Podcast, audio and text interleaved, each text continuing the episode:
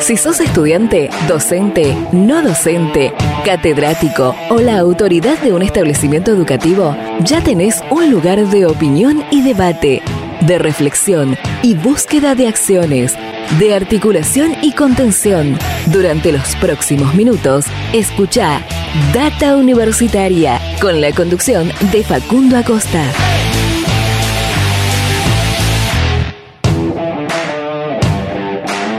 Hola, hola, ¿qué tal? ¿Cómo les va? Bienvenidos, bienvenidas una semana más a este programa de universidades verdaderamente federal, independiente y objetivo, dedicado a toda la comunidad que le da vida a las universidades. ¿Cómo les va? Mi nombre es Facundo y junto a todo el equipo los vamos a estar acompañando en esta hora de programa que tenemos en este Data Universitaria Radio número 15 del año 2022, en esta tercera temporada que estamos transcurriendo eh, y bueno, en este programa donde hablamos de educación, de ciencia, tecnología, de desarrollo, de innovación, de la extensión, de la vinculación, de temas de la sociedad, de la política y de muchos otros temas más. Eh, esta semana tuvimos varias efemérides importantes, una fundamentalmente para los que llevamos adelante esta tarea, que es la del Día del Periodista, y aprovecho la ocasión para saludar a todos los colegas de todas las radios que emiten este programa a lo largo y a lo ancho de la República Argentina, a, los periodistas encargados de la prensa institucional de las universidades argentinas que muy amablemente todas las semanas nos atienden, nos permiten eh, poder hablar con los docentes, con los investigadores, con las autoridades de las universidades argentinas y por supuesto también a las radios universitarias que también eh, cumplen una, una, función muy importante en la comunicación de lo que pasa en el mundo universitario. Eh, un día del periodista que nos invita a reflexionar sobre la labor que llevamos adelante aquellos que estamos de este lado, la labor que hacemos eh, en comunicar lo, que pasa, comunicar la realidad, eh, lo que sucede y comunicarlo de una forma veraz, eh, de una forma libre y sin buscar mm, otras otras expresiones, digo, sin alterar lo que pasa realmente, sin alterar la realidad. y un 7 de junio de 1810, Mariano Moreno inauguraba publicaba por primera vez el diario La Gaceta de Buenos Aires, un diario que buscaba justamente estas premisas, ¿no? Comunicar con la verdad todo lo que, lo que sucedía eh, en los representantes, en los albores de la Revolución de Mayo, porque fue ahí siete días o una semana y algo después de que, de que mm, se, se dicte la Revolución de Mayo. Y esta Gaceta de Buenos Aires se publicaba con una frase muy interesante que siempre trato de recordar cada vez que es eh, nuestro día del periodista, que es, raros son esos tiempos felices en los que se puede pensar lo que se quiere y decir lo que se piensa. Realmente es, importante esta, esta frase para, para, abogar por esto, ¿no? Por contar la verdad, comunicar la verdad eh, y sin alterar esta, esta cuestión fáctica, esta realidad que todos, que todos vivimos para algunos otros fines. Solamente quería comentar esto Nuevamente saludo a todos los colegas periodistas de, que, compartimos esta, esta radio o, las radios que comparten este, este programa, a los de las universidades y a, todos los que, mencioné recién, eh, a todos los colegas también que hacemos data universitaria, que hacemos data universitaria radio. Eh, y hoy un programa que va a ser muy variado, muy eh, con, con, varios temas diferentes, porque también esta semana fue el Día Mundial del Medio Ambiente, un día muy especial eh, porque el ambiente es algo que, también todos compartimos y que deberíamos tener mayor conciencia a la hora de cuidar el ambiente en el que, en el que todos eh, estamos. Y el 5 de junio es un día eh, el cual tenemos que unir las fuerzas para seguir llevando adelante estas iniciativas que buscan cuidar el, medio ambiente y hacer que aquellos que nos gobiernan realmente eh, impulsen esas políticas que tanto se prometen para, para cuidar el medio ambiente. Por eso vamos a estar hablando con una especialista de este, investigadora, extensionista, docente de la Universidad Nacional del Litoral sobre el Día Mundial del Medio Ambiente, sobre las acciones que lleva adelante la Universidad Nacional del Litoral en su territorio que tienen que ver con la sustentabilidad, con el desarrollo sostenible, con la ecología, con el cuidado del ambiente eh, y por supuesto hablar de lo que son los objetivos de desarrollo sostenible que en parte tienen mucho que ver con el cuidado del ambiente. Por supuesto vamos a estar hablando del Día del Periodista, en un rato vamos a compartir una entrevista que hicimos en el Día del Periodista con eh, el decano de una facultad de periodismo y comunicación de nuestro país, haciendo una reflexión también de la labor periodística en la actualidad. Y también, eh, como digo siempre que hablamos de cuestiones que tienen que ver con la sociedad y con la política, esta semana se eh, le dio media, se debatió y se le dio media sanción en la Cámara de Diputados y Diputadas de la Nación al proyecto de boleta única de papel. Y vamos a estar hablando con un especialista eh, en este tema en un ratito nada más eh, que, va a estar muy interesante. Así que todo esto vamos a estar compartiendo en esta hora de programa eh, que, hacemos todas las semanas, este programa de universidades verdaderamente federal, independiente y objetivo, como insisto siempre, y este que es estamos transcurriendo nuestra tercera temporada con este ciclo radial. Recordarles que nos pueden seguir a través de las redes sociales en Facebook, en Instagram como arroba data universitaria, en Twitter como DT universitaria, arroba DT universitaria. También suscribirse a nuestros canales de Spotify, de YouTube. En YouTube estamos publicando eh, los data carreras que venimos compartiendo también eh, algunos fragmentos en este programa, un espacio donde buscamos informarles y contarles la oferta académica que tienen las universidades de nuestro país. Eh, y también, por supuesto, leernos durante toda la semana en nuestro sitio web datauniversitaria.com.ar que de paso hacemos un separado y te cuento las principales noticias del mundo universitario. Data Universitaria. Información, comentarios, entrevistas, investigaciones, todo lo que te interesa saber del mundo universitario. Las 24 horas del día y en el momento que quieras. Visítanos en datauniversitaria.com.ar. Las noticias del mundo universitario las encontrás en datauniversitaria.com.ar. Por ejemplo, la UNJU impulsa políticas públicas para el desarrollo local y regional. La Universidad Nacional de Jujuy lanzó el Diplomado en Políticas Públicas para el Desarrollo Local y Regional, una iniciativa conjunta entre esta universidad, la Fundación Conrad, la Asociación de Estudios Populares y el Instituto Católico de Enseñanza Superior. La Universidad Nacional del Litoral reabrió la renovada biblioteca Dr. Ezio Emiliani en la Facultad de Ingeniería Química. En total se intervinieron 460 metros cuadrados de superficie a partir de una inversión de más de 13 millones de pesos a valores históricos. Se incorporaron espacios, se sumó equipamiento, se, se instaló mobiliario y se pusieron en valor materiales preexistentes. El rector Enrique Mamarela valoró y dijo, las bibliotecas son de los lugares más importantes que acompañan el desarrollo del conocimiento en una universidad. Se llevó a cabo la Semana de la Comunicación en la Universidad Nacional de La Rioja organizado por la carrera de comunicación social que se dicta en la Universidad Nacional de La Rioja. Comenzó el 6 y tuvo lugar hasta el 10 de junio esa nueva edición de la Semana de la Comunicación. Bajo el lema Omnipresencia Digital se planificaron múltiples actividades vinculadas al periodismo, la comunicación institucional, creación de contenidos digitales y gestión de imagen institucional tuvo lugar la segunda edición de Women in Data Science en la Universidad Nacional de La Plata.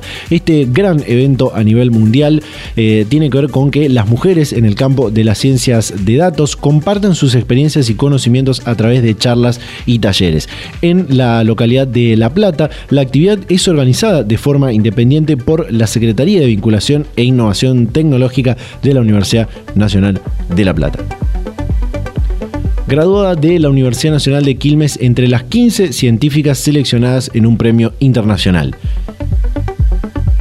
Florencia Cairol, graduada en biotecnología en la Universidad Nacional de Quilmes e investigadora del CONICET en el Instituto de Investigaciones Biomédicas, fue reconocida en la categoría Rising Talent del Premio Internacional L'Oreal UNESCO por las mujeres en la ciencia por sus estudios acerca de cómo mejorar tratamientos oncológicos de diferentes tipos de tumores malignos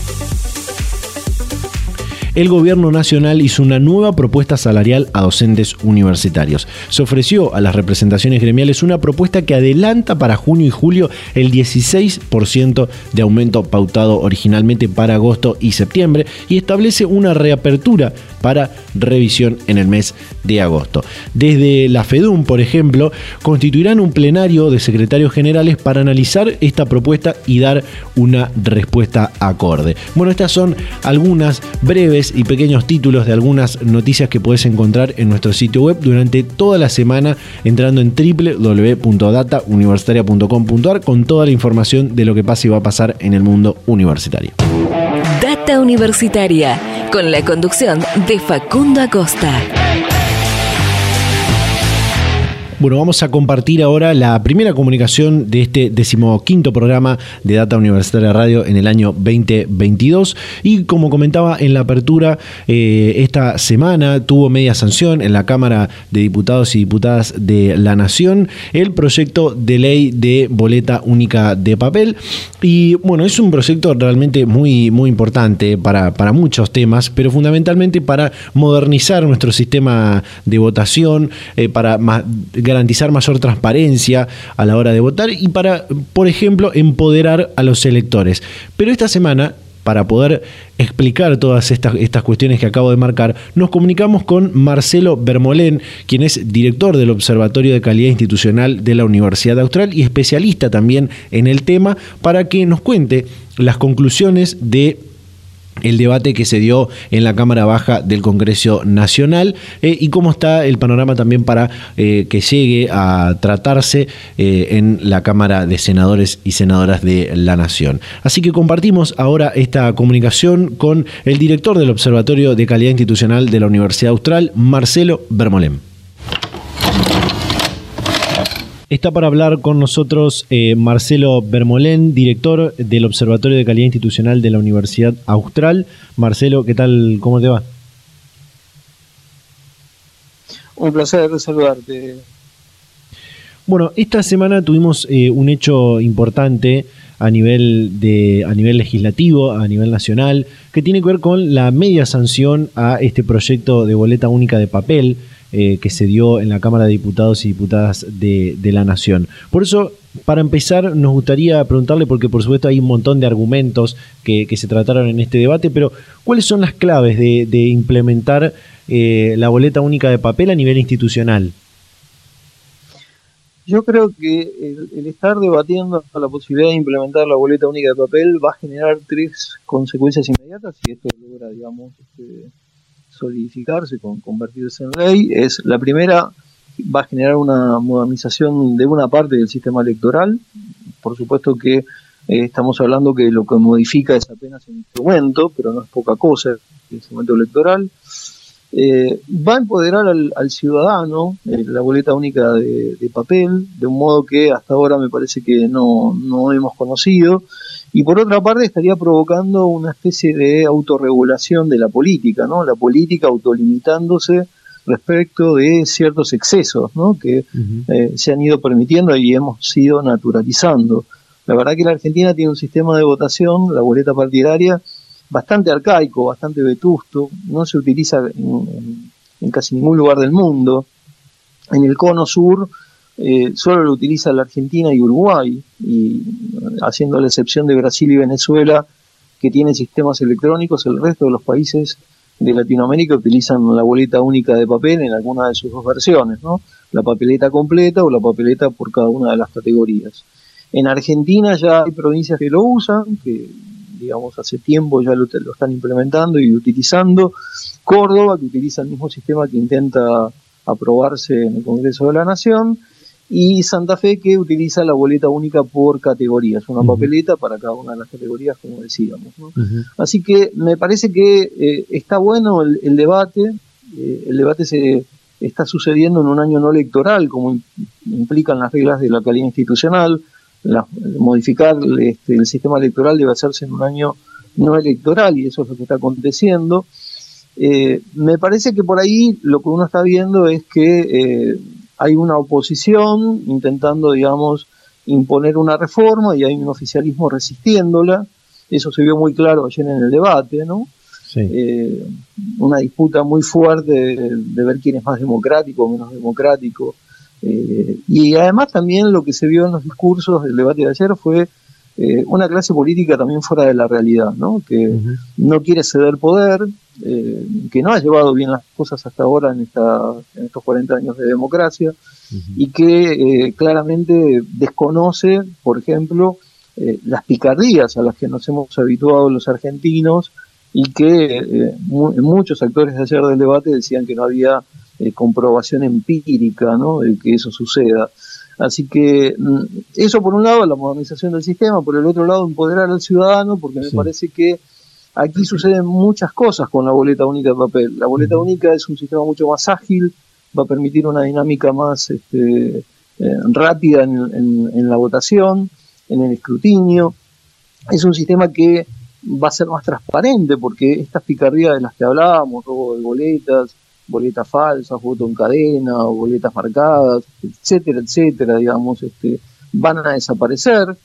Eh, es un sistema más económico porque eh, se termina con la partida que el Estado le da a los partidos políticos para que impriman la boleta partidaria eh, a cada alianza, a cada partido en competencia, se le paga entre tres y cuatro veces la impresión de un padrón electoral entero. Si los, eh, eh, pensamos que cada, el padrón electoral de la última elección del 2021 está compuesto por 34 millones de electores en Argentina, habría, daría la suma de 1.100 millones de boletas que se habrían impreso en el año 2021. 1.100 millones de boletas con un costo para el Estado argentino de alrededor de 1.500 millones de pesos, estoy hablando de la elección de medio término del año anterior, todo eso desaparecería porque no habría boletas circulando con antelación al comicio, las boletas pasaría a imprimirlas el Estado, se imprimiría solo el número del padrón electoral más un 5%, y las entregaría el presidente de mesa al elector cuando se presenta a votar. Las desprendería de un talonario, se la entregaría en mano, esa boleta única de papel llevaría el número de mesa, de, tal, de, modo tal que esa boleta de papel de esa mesa no pueda usarse en otra, eh, garantizando la autenticidad del, instrumento. Eh, desaparece el cuarto oscuro, tal cual lo conocemos, eh, ya no habría cuarto oscuro, no habría que reponer boletas, que interrumpir el comicio, sería una multiplicidad de boxes que incluso podrían ser compartidos por muchas mesas, porque eh, funcionarían simplemente para que el ciudadano se acerque y en esa papeleta que contiene toda la oferta electoral realizar las marcas eh, de su preferencia de una manera mucho más rápida, obviamente preservando el secreto del voto. Desaparecen los sobres, a los que estamos también acostumbrados, porque la boleta se dobla por la línea de puntos y se deposita directamente en la urna. Es decir, hay muchas razones para decir, bueno, este es un sistema más económico, más ágil, le da poder, esto que decíamos, al, ciudadano en el sentido que el ciudadano recupera la libertad de poder elegir y tener disponible toda la oferta electoral. La Constitución argentina garantiza el ejercicio de nuestros derechos, entre ellos los derechos políticos, el derecho a elegir y a ser elegido. Y la verdad es que si faltan las boletas en el cuarto oscuro, no está, no está garantizado ese derecho, ni para las fuerzas ni para el elector. De esta manera, al ser un instrumento que garantiza la equidad de todas las fuerzas. Todas las fuerzas están en un pie de igualdad, incluidas en la boleta. El ciudadano puede elegir y también puede hacer corte de boleta sin necesidad de una tijera. Eh, la realidad es que eh, simplemente desplazando la lapicera y este, cambiando de preferencia en una categoría está realizando el corte de boleta y, y eso es simplemente darle poder y, libertad al ciudadano al momento de elegir, ¿no? Así que me parece que hay muchas buenas razones. Eh, por supuesto que hay cierta parte de la política que se resiste a esta autorregulación que parte de la misma política quiere imponer, claro. porque entre otras cosas no se quiere perder la partida, estos 1.500 millones de pesos que nombraban en el 2021, que probablemente sean el doble para el 2023, eh, y tampoco, digamos, quiere cederse esa capacidad de eh, los partidos dominantes y de los oficialismos de manejar el aparato y de condicionar a cierta, cierto sector de la población vulnerable, ¿no? que eh, muchas veces está expuesto a la quita de beneficios o a las dádivas o a la compra de votos. Ya no va a poder dársele la boleta partidaria este, como un prospecto obligatorio para que lo lleven, digamos, al cuarto oscuro y terminen votando como se le indica. ¿no? Así que me parece que claramente el ciudadano recupera poder y los partidos políticos eh, de alguna manera empiezan a dejar de lado estos excesos, ¿no? A los que nos hemos acostumbrado, como decía. Sí. Marcelo, son muchas las ventajas que, que marcás. Me voy a quedar con tres, que son la modernización del Estado, la transparencia y la reducción del costo. Pero Si tuviéramos que marcar algunas desventajas que podría tener la, boleta única de papel, ¿cuáles, ¿cuáles serían?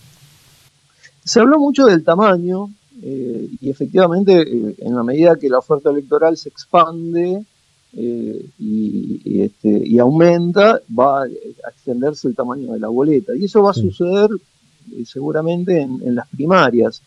Ayer hubo del lado del oficialismo algunos que mostraban papeletas intencionadamente eh, diseñadas de modo gigante y ahí, digamos, apareció la, diputada Camaño mostrando una papeleta de acuerdo a cómo estaba el dictamen, eh, tomando en cuenta la mayor oferta electoral, que en este caso creo que era la provincia del Chaco, y se vio una papeleta bastante razonable, ¿no? Este, yo he ido a procesos electorales en países vecinos, he estado como observador electoral en Chile, en Colombia, en Perú, y la verdad es que es un sistema completamente amigable y el tamaño siempre termina siendo razonable, ¿no? Así que eh, me parece que se trata de eh, comparar con lo que a veces pasa con la sábana horizontal, ¿no? Que ayer también se exhibía, que en algunos lados termina siendo una sábana de metros, ¿no? Entonces me parece que eh, estos ajustes, el, dictamen y la media sanción, eh, se lo ha dejado a, la Cámara Nacional Electoral, ¿no? que es nuestra máxima autoridad y que además es impecable en, estos temas.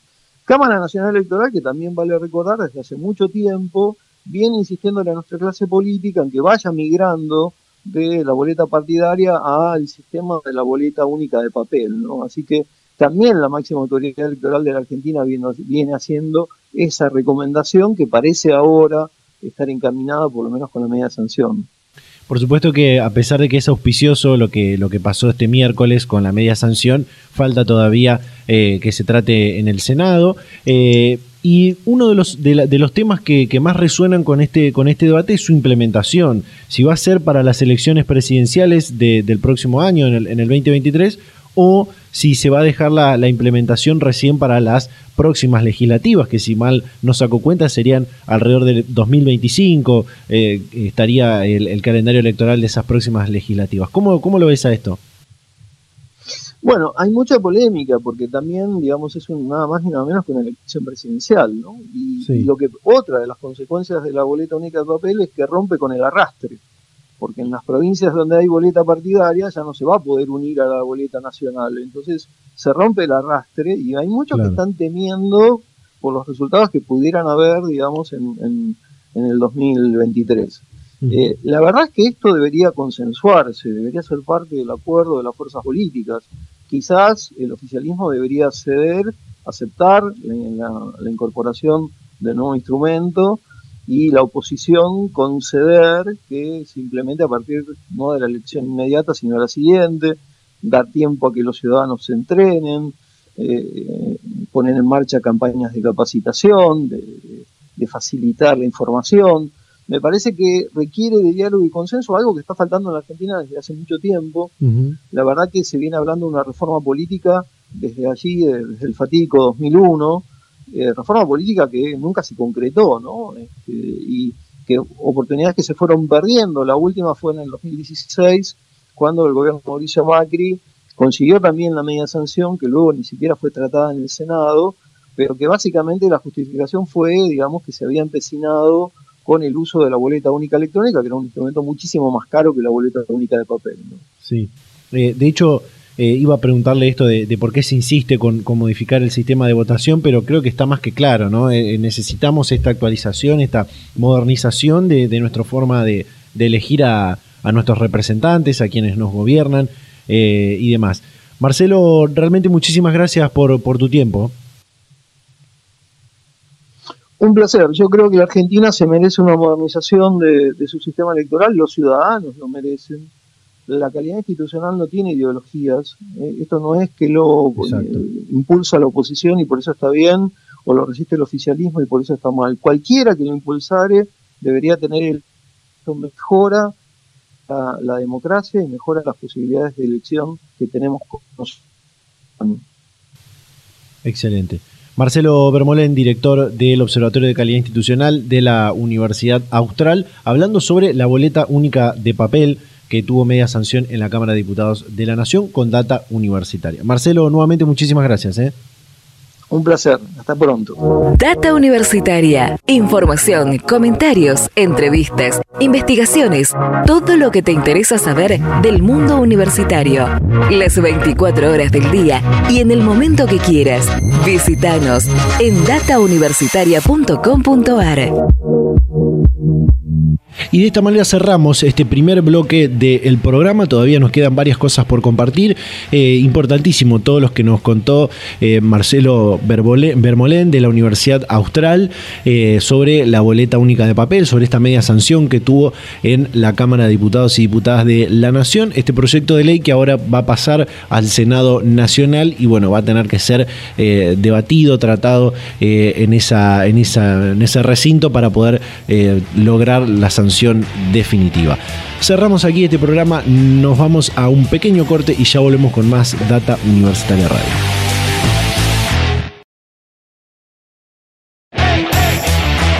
Volvemos con más Data Universitaria Radio, este programa de universidades verdaderamente federal, independiente y objetivo, en esta edición número 15 del año 2022, transcurriendo la tercera temporada de este ciclo radial informativo de universidades. Eh, como comentaba en la apertura, esta semana tuvimos una efeméride muy especial para, para nosotros y nosotras que estamos de este lado, que llevamos a cabo una labor periodística de comunicación, como es el Día del Periodista que recordamos todos los 7 de junio de cada año. Y en conmemoración a este día tan especial, como decía para nosotros, nos comunicamos con el decano de la Facultad de Periodismo y Comunicación de la Universidad FASTA, eh, quien es especialista en, comunicación institucional y demás, para hacer una reflexión eh, de cómo está la labor periodística en la actualidad, de lo que significa también este día del periodista eh, para los que llevan adelante esa, esa tarea, cómo es la tarea de formar a aquellos que luego van a ejercer la, profesión de, periodista, de comunicadores y comunicadoras. Por eso ahora vamos a compartir esta comunicación que, que, hicimos con el decano de la Facultad de Periodismo y Comunicación de la Universidad FASTA, Fabricio Sota.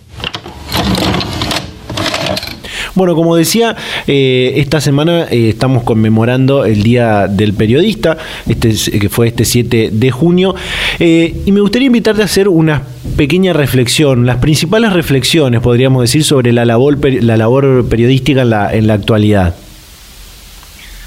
Bueno, en primer lugar, creo que hay que decir que es una, es una etapa de mucha proliferación de diferentes formas de periodismo eh, que yo creo que son siempre bienvenidas, digamos, ¿no? La, reinvención eh, o la actualización de las, de las prácticas periodísticas siempre, eh, o, contrariamente a lo que se suele pensar, revitalizan el periodismo. desde, mi concepción lo revitalizan, lo cambian, lo modifican, lo transforman, pero lo mantienen vivo y vigente creo que la vigencia del periodismo en, en, una situación de constante cambio tecnológico, y de proliferación de canales diversos está en la en el costado humano del periodismo. Es decir, eh, uno podría decir que uno eh, se entera primero de las cosas este, por las redes sociales o que de alguna forma eh, ha dejado de consumir o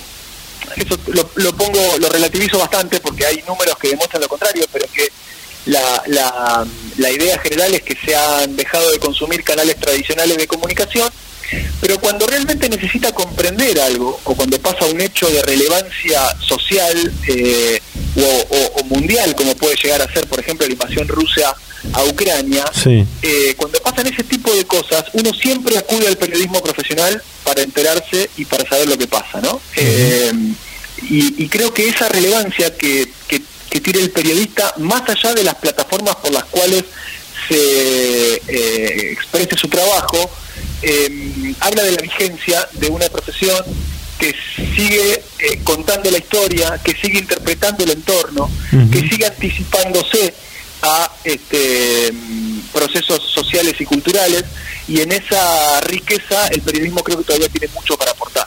Así que por supuesto que estamos en un periodismo muy distinto a aquella Gaceta de Buenos Aires inaugurada el 7 de junio de 1810 por Mariano Moreno, pero la, trascendencia del periodismo como, como profesión y como contribución profundamente humana a la cultura, me parece que sigue más vigente que nunca, más allá de las plataformas tecnológicas.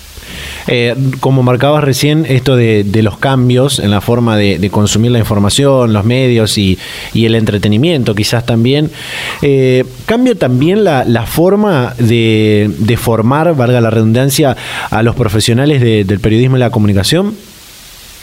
Sí, necesariamente sí, porque el periodismo no es solamente una cantidad de recursos técnicos que uno ponga en movimiento este, al momento de ejercer la profesión. Digo, uno puede aprender la pirámide invertida, puede aprender a hacer una crónica, puede aprender a hacer un suelto o una gacetilla, em, pero si no logra interpretar el mundo que lo rodea y sobre todo las audiencias, las necesidades de las audiencias que lo, están escuchando, lo están leyendo, lo están consumiendo, em, termina apareciendo una, mm, un monólogo, ¿no? El periodista termina hablando solo, de algo que solamente le interesa a, él y a algunos como él. En definitiva, la, dimensión del servicio público, social y cultural que, expresa el periodismo eh, está directamente ligado a los movimientos culturales, sociales, políticos, económicos de la época. Entonces, claramente no es lo mismo estudiar periodismo cuando estudiaba yo, hace 10, 15 años atrás, que cuando eh, que un estudiante de hoy que es nativo digital, que tiene otras maneras de acceso a la información, que tiene otras capacidades en términos de eh, tolerancia, por ejemplo, al aburrimiento o tolerancia a la complejidad. Eh, es algo que las audiencias hoy están poniendo muy de manifiesto. Todo, tiene que ser corto, directo, divertido. Eh, no digo que eso esté bien, ¿no? Digo lo que, es lo que demandan las audiencias. Entonces, necesariamente la, esta posibilidad de eh, tener un periodismo acorde a la época, con un lenguaje propio del que, de lo que buscan las audiencias, pero que no pierda profundidad y sobre todo que no pierda honestidad intelectual, creo que es el gran desafío de quienes formamos periodistas. Y eso hace que uno tenga que también reinventar eh, y actualizar contenidos eh, que también problematicen el rol que tiene el periodismo en un contexto en donde todo el mundo puede producir noticias incluso puede producir falsas noticias o campañas de desinformación que tienen el, mismo poder de llegada o más incluso que el periodismo tradicional. Bueno, ¿cuál es el rol? ¿Cuál es esa, eh, esa seguridad que eh, puede proveer el periodismo profesional este, en un contexto de tanta de tanta proliferación de, de desinformación? ¿no? Creo que eso también modifica mucho la manera de enseñar. Sí, también eh, esto de, que decías de, las redes sociales, eh, hoy también la construcción de la información uno la, puede encontrar a través de las redes sociales. Pasa, por ejemplo, eh, con, el periodismo, el periodismo político, que los políticos ya usan sus redes sociales como canales de información. Digo, no, no requieren de tener que hacer una rueda de prensa para comunicar o, o, anunciar algo. Lo hacen a través de las redes sociales y los medios toman esa información desde ahí. Pasa también en el periodismo deportivo. Hay canales de, o programas de periodismo deportivo que están eh, toda la hora o más de, dos, tres horas hablando de lo que publicó tal deportista en, las redes. Ni hablar del tema del espectáculo. Digo, las redes sociales también son una herramienta de, trabajo hoy para, para los periodistas. Sí, este, este, es un debate, debate académico muy interesante porque más allá de cómo llegue la información, muchas veces la discusión está en quién la produce. Claro. Eh, y eso también tiene que ver con la desinformación. Es decir, eh, al borrarse la fuente de la rastreabilidad de la fuente, digamos, ¿no? Siempre los periodistas, el periodismo tradicional ha enseñado a chequear la información con las fuentes y siempre que se pueda citar esa fuente, lo mejor es citarla. Eh, y entonces establecer que ahí hay un camino de trazabilidad, es decir, cómo llega esa información a ser producida. Hoy con esto que vos estás eh, diciendo, que coincido, esa trazabilidad se pierde y eh, se abre un escenario muy propicio para eh, equipos de campañas políticas que producen información. digo, para, para evitar ejemplos locales podemos ir a lo que ocurrió con los famosos hechos alternativos de Donald Trump, ¿no? Es decir, el, origen del concepto de los relative facts, es decir, mm, yo puedo decir que Donald Trump estuvo saludando a las víctimas de tal o cual este, desastre natural en un estado de los Estados Unidos cuando él realmente no estuvo ahí. y si la audiencia lo cree y lo toma como válido, no importa si realmente ocurrió o no. Digamos, ¿no? Esa era la idea de los, de los relative facts. Bueno, aquí lo que, lo que sucede con esta trazabilidad es que se pierde la... Eh, el origen de la información. Se pierde la maraña de las cosas. Y a partir de ahí se genera un caldo de cultivo muy propicio para operaciones mediáticas, para campañas de, desinformación, para el off. Estamos en una semana donde se habló mucho de eh, la importancia del off, para este, aquellos que quieran poner a circular eh, burbujas, ¿no? pruebas, este, para ver cómo impacta un tema y cómo impacta eh, en determinados sectores de la, de la población. Con lo cual es decir, excede la práctica del periodismo profesional, pero necesariamente la afecta y la interpela también, es decir, ¿qué va a hacer el periodista? ¿Qué, qué aporte distinto puede hacer el periodista para diferenciarse de aquellos que quieren borrar la trazabilidad de una noticia? Totalmente, totalmente. Y acá, acá también creo que de, este, de esto que estamos hablando se desprende otro tema que, la ciencia de la comunicación lo viene estudiando hace, hace algunas décadas, que es la, la posverdad, ¿no? Que es todas estas eh, que, se desprende también de la, de la fake news o tiene una, una, una similitud ahí con eso, pero que pasa también con esto, y hoy se ve muchísimo más con, con las redes sociales y esto que, que marcabas, ¿no?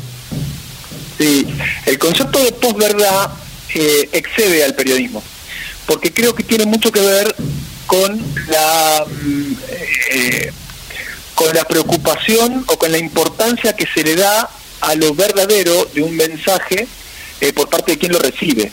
Eh, nosotros estamos viendo, cuando uno analiza el estado actual de la profesión y cuando uno analiza el estado actual de los consumos culturales en general, que hay muy poco apego o muy poca preocupación por la, por la verdad e incluso por la veracidad de, las afirmaciones o de las noticias. Eh, entonces, esta idea de la posverdad, eh, que es un movimiento cultural que tiene mucho que ver con la modernidad tardía o con la posmodernidad, eh, o con lo que se llama la hipermodernidad, digamos, ¿no? Es decir, que sería la, la continuación histórica de la posmodernidad.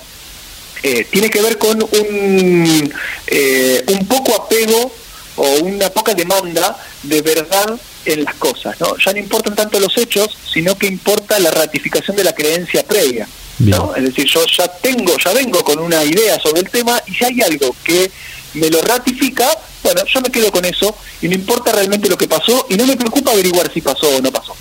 Eh, y esto también nuevamente genera un caldo de cultivo muy propicio para las campañas de desinformación.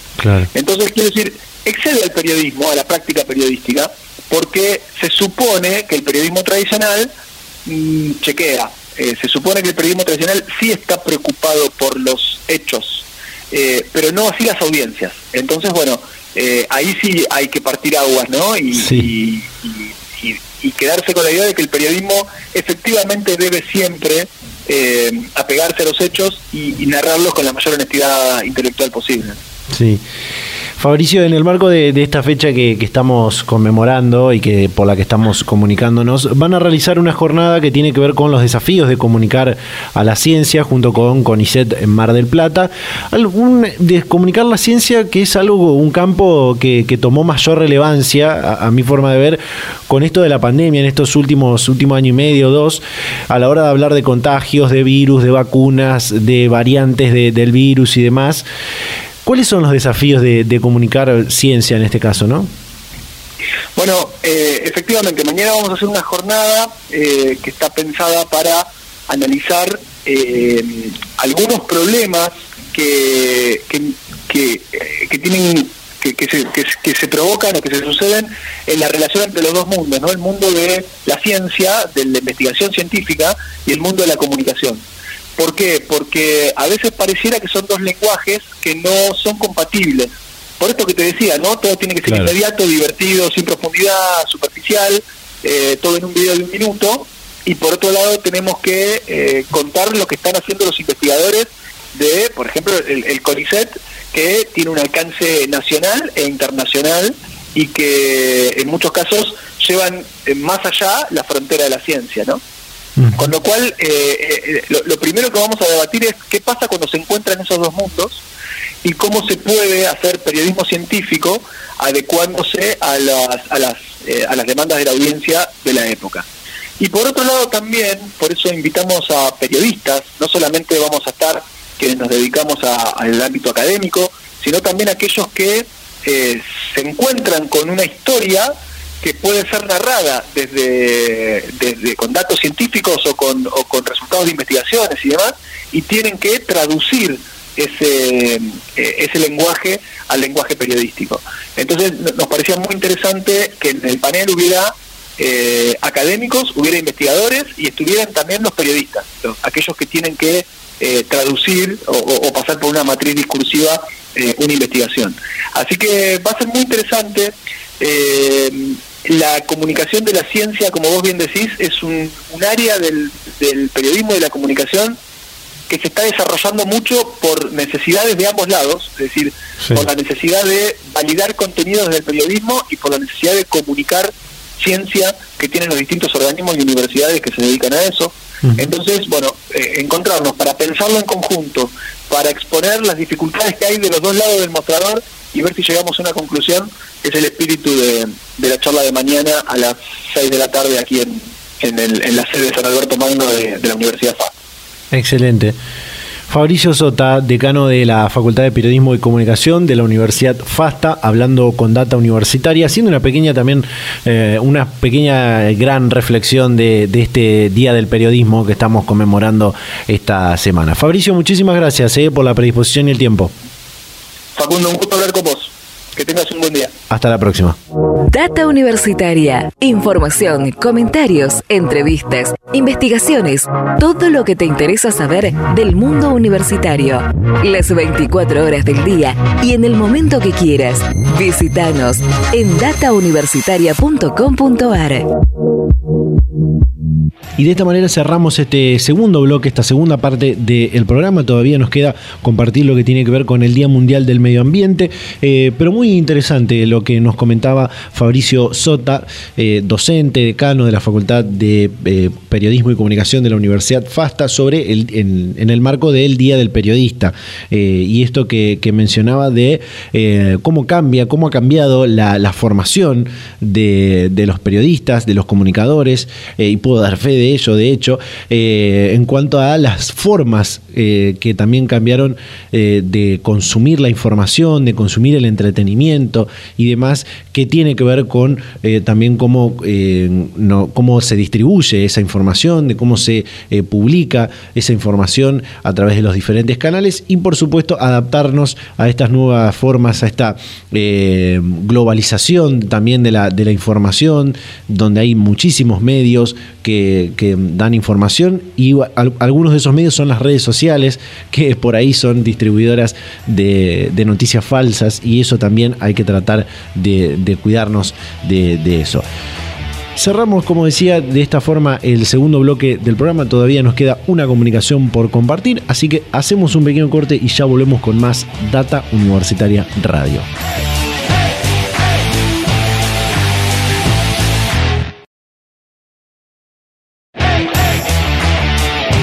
Seguimos en Data Universitaria Radio, en este programa de universidades verdaderamente federal, independiente y objetivo, en esta edición número 15 del año 2022, en esta tercera temporada de este ciclo radial de información del mundo universitario. Y decimos realmente lo, decimos en serio esto del programa de universidades verdaderamente federal, porque al principio estuvimos en Capital Federal eh, o en una comunicación con alguien que estaba en Capital Federal, como fue Marcelo Bermolén en, el bloque anterior con eh, el decano de la Facultad de Periodismo y Comunicación de la Universidad FASTA desde Mar del Plata. Y ahora nos vamos hasta eh, la localidad, hasta la provincia de Santa Fe, hasta la capital de la provincia de Santa Fe, la ciudad de Santa Fe, eh, para esta, esta comunicación. Y eso nos hace un programa verdaderamente federal.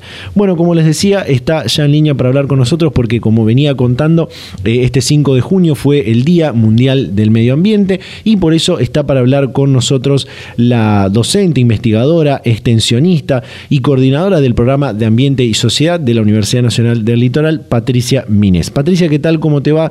Eh, Facundo te saluda, bienvenida a Data Universitaria Radio. ¿Qué tal? Buenas tardes. Bueno, justamente hablando de esto del Día del Medio Ambiente, ¿de qué hablamos cuando decimos medio ambiente o ambiente? es eh, bien complejo eh, definir el ambiente, porque mm, el ambiente es un objeto de estudio o intervención y como la mayoría de los fenómenos complejos tiene un montón de definiciones.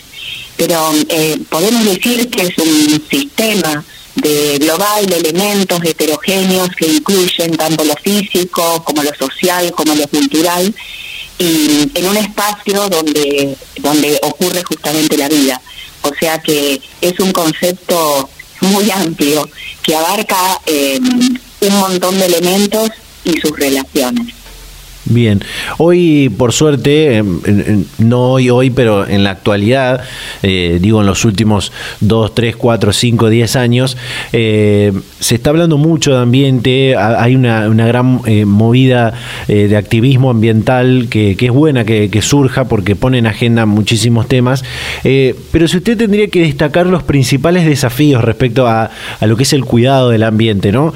¿cuáles, ¿Cuáles serían los principales? Bien, eh, la verdad que los desafíos son muchos, em, que van desde, desde, por supuesto, de hacernos cargo o las de las consecuencias de quizás el mal uso de los recursos, de algunos hábitos em, cotidianos que por los cuales eh, generamos un montón de residuos, eh, incluso el, mal uso o eh, los fenómenos de, consumo desmedido, como por ejemplo el consumo del, suelo. Eh, y en realidad todos esos, esos desafíos, creo que el principal desafío es verlos de manera, digamos, conectada, es ver las conexiones que tiene una cosa con otra. Es decir, la basura sola eh, es un problema, pero el principal problema es ver cómo relacionamos esa basura con nuevos hábitos de consumo, con, con, eh, alimentación saludable, o sea, establecer las relaciones que se dan entre todos estos eh, emergentes. Para poner en contexto también una, una cuestión que, tiene que ver con lo que, con lo que decía recién y con la importancia que tiene el cuidado del ambiente, en el 2015 la, la Organización de las Naciones Unidas aprobó un documento con 17 objetivos eh, de, desarrollo sostenible, que tiene que ver el desarrollo sostenible con el cuidado del ambiente. Y uno de estos, por ejemplo, es el acceso al agua y al, y al saneamiento. Eh, y como docente, como extensionista, como investigadora en, este tema, ¿cómo ve a, Argentina en, este, en este tema de perseguir los objetivos de desarrollo sostenible? ¿Está más cerca, está más lejos de cumplir, aunque sea uno, digo, por lo menos el, el del acceso al agua, ¿no? Eh, claro, sí, cada uno de estos, eh, digamos, estos 17 objetivos eh, contienen metas, cada uno de ellos. Y, bueno, sí, justamente el tema del agua es uno de los grandes problemas, porque en algunas zonas, como por ejemplo la nuestra, nosotros estamos en Santa Fe, sobre el río Paraná, eh, hay veces que el problema es el exceso de agua y, cómo manejar esa cantidad de agua que trae el río. Otras veces, eh, la, justamente hace poco hemos tenido una de las bajantes más grandes en, en muchas décadas y el problema era, bueno, a ver, en estos lugares por donde antes el río em, era, era tenía 6 metros, ahora eh, no había nada de agua. Entonces, bueno, es uno, la verdad que es uno de los grandes desafíos. Por un lado, este, este agua y por otro lado, el tema de, del derecho de cada familia, lógicamente, de tener acceso al agua potable. Y que la verdad que sí, que se, es algo que los últimos, en realidad, eh, se amplían un poco las, las diferencias y las desigualdades. Em, la pandemia en realidad vino como a ampliar las desigualdades en el acceso a estos derechos, por ejemplo, como vos decís, el agua. Sí, eh, de hecho, eh, la, Organización Mundial de, la Salud eh, dice que una de cada tres personas no tiene acceso al agua potable y dos de cada cinco personas no dispone de instalaciones básicas destinadas a, lavarse las manos. Justamente con, lo que usted decía de, la bajante del río, tengo entendido que la Universidad Nacional del Litoral junto con el gobierno de, la provincia allí, de la provincia de Santa Fe, eh, llevan adelante muchas políticas, muchas eh, articulaciones en conjunto para, para este tema del agua, por ejemplo, ¿no? Realidad hace el año pasado se, se firmó un convenio de colaboración porque en realidad lo que lo que entendemos es que la universidad sola no, no, tiene capacidad de, poder generar, eh, puede generar algunos conocimientos, pero eh, el conocimiento en realidad se genera junto con los actores locales, con los gobiernos locales, y, estas acciones solamente se puedan eh, llevar adelante de manera coordinada. Y uno de estos de estas acciones es este convenio que se que se firmó con el Ministerio de Ambiente y Cambio Climático, que, tiene entre varios objetivos justamente esto de, abordar el tema del agua, de bueno de este sistema que vive del Paraná y la Laguna Setúbal, que no solamente eh, tiene el tema de cómo se accede al agua, sino también todo lo que se tira en ese agua, porque ahí el principal problema es que sobre el río, y en este caso sobre la laguna, eh, hay un montón de, de basura y de fluentes que se tiran ahí. Entonces, bueno, eh, un poco la, idea es, poder eh, pensar y articular algún tipo de, soluciones en relación a esto. Sí. Eh, también, bueno, por supuesto, la, Universidad Nacional del Litoral tiene una, gran implicancia con el, con el territorio, con la cuestión social, y hay muchas acciones y políticas de, sustentabilidad, de desarrollo sostenible, de cuidado del ambiente que hace la, la Universidad Nacional del Litoral para su comunidad universitaria y para, para el resto de la comunidad en general, ¿no? Sí, eh, sí. En, particular, eh, nosotros, eh, desde el programa Ambiente y Sociedad, que es uno de esos dispositivos de articulación entre la universidad y los actores locales, tenemos, bueno, en el mes de julio una agenda bastante nutrida, pero, pero en general durante todo el año se trata de articular acciones en relación a varias líneas, desde la educación ambiental, el tema de los residuos, em, pero también hemos sumado como, como líneas interesantes el tema del, turismo eh, comunitario y sustentable, porque eh, una de las cuestiones que es esto de, cuidar y proteger los ambientes naturales eh, requieren también de, la incorporación o de la inclusión de la población local y de la generación de recursos.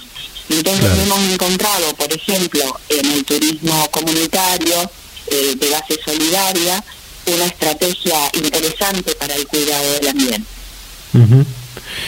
Ya que me, lo mencionó y, por supuesto no lo puedo dejar pasar, tienen desde el programa de Ambiente y Sociedad y desde la Secretaría de Extensión de la Universidad una, una agenda de, propuestas eh, para este mes del, del medio ambiente, ¿no? Eh, sí, eh, la, la,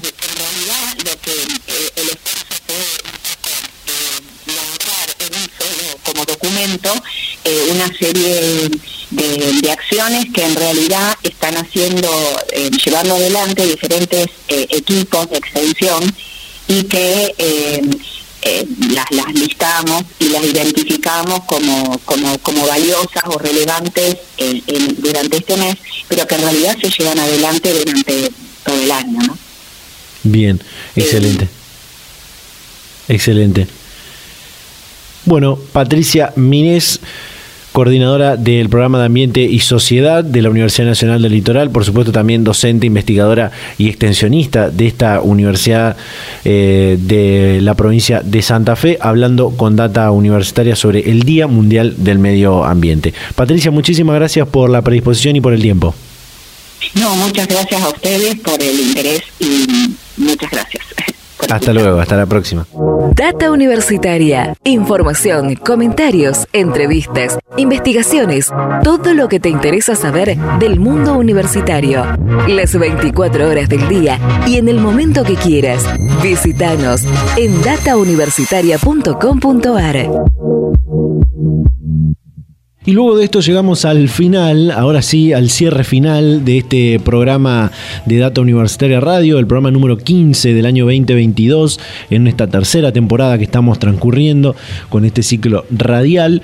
Eh, realmente un programa muy intenso, muy variado, con muchos temas. Al principio hablamos de eh, la boleta única de papel, la media sanción a este proyecto de ley que se dio en la Cámara de Diputados y Diputadas de la Nación, junto a Marcelo Bermolén, especialista en el tema, director del Observatorio de Calidad institucional de la Universidad Austral, que nos dio eh, esas, esas premisas, esas eh, conclusiones de lo, de lo que fue y compartimos esa entrevista que hicimos durante la semana en este programa. Después hablamos del Día del Periodista, de la actualidad del, del periodismo, de la comunicación, con Fabricio Sota, docente, decano de la Facultad de Periodismo y Comunicación de la Universidad FASTA. Y ahora escuchábamos a Patricia Minés, docente, investigadora, extensionista, coordinadora del programa de Ambiente y Sociedad de la Universidad Nacional del Litoral, hablar del Día Mundial del Medio Ambiente.